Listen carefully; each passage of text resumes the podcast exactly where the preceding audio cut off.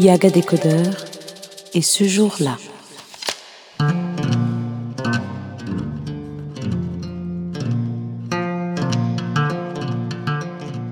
Bonjour, bienvenue dans notre podcast Yaga Décodeur.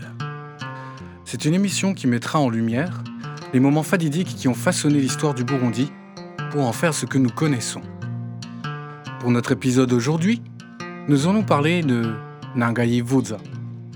C'est une secte qui a connu son âge d'or dans les années 50 dans les provinces du centre et de l'est du Burundi et qui garde encore ses secrets pour certains.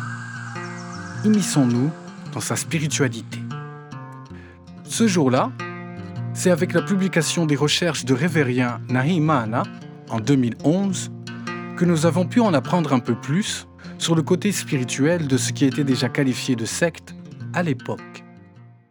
Moi, je renonce aux engagements envers Dieu en faveur des engagements envers Nanga, car désormais c'est lui mon Dieu à qui je ferai recours. Que la paix soit avec vous. Par cette confession de foi, on dédie sa vie à Nanga. Comme la Shahada des musulmans, cette phrase scelle la conversion et le fidèle sait qu'il devra vivre selon les canons de sa nouvelle confession. Chez les Nanga, le premier canon est inspiré du christianisme, qui le doit lui-même d'ailleurs au judaïsme, le décalogue. Ces dix commandements que Moïse aurait reçus et gravés sur deux tablettes au mont Sinaï et qui ont sûrement trouvé écho chez les Bananga ne fût-ce que par ce chiffre ésotérique. Voici comment se présentait le décalogue des Nangayi Vuza. 1. Il est interdit de consommer la viande de chèvre, seule la viande de bœuf et de mouton est autorisée. 2.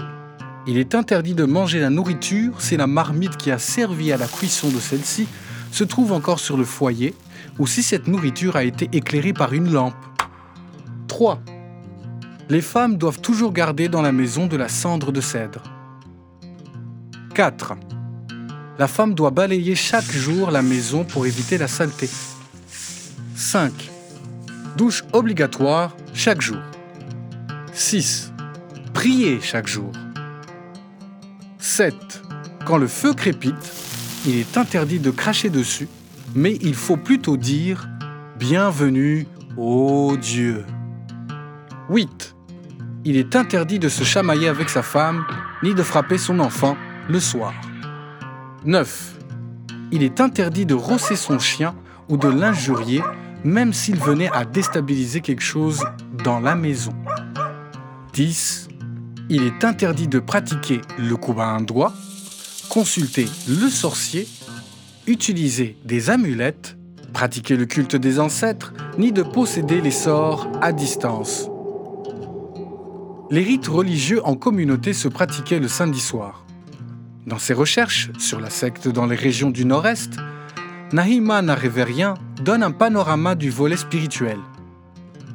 Okubo, un de ses informateurs et ancien adepte de Nangayivuza, fait savoir que, la nuit tombant, tous vêtus de blanc, les Wanangayivuza se rassemblaient chez un chef dans Ringoro, une sorte d'église. Le culte était principalement axé sur une forme d'homélie que le chef prononçait pour revenir sur leur décalogue. C'est après cette prêche qu'une série de confessions s'ensuivait pour les péchés contre la secte. Les pénitences se payaient en argent selon la gravité du péché. En plus de ses ressemblances avec le catholicisme, la secte Nangayivuza a carrément adopté le Notre Père et Je vous salue Marie à la lettre. Ces deux prières étaient récitées dans les cultes en latin. C'est par ces mots que nous clôturons cet épisode de Yaga Décodeur et ce jour-là.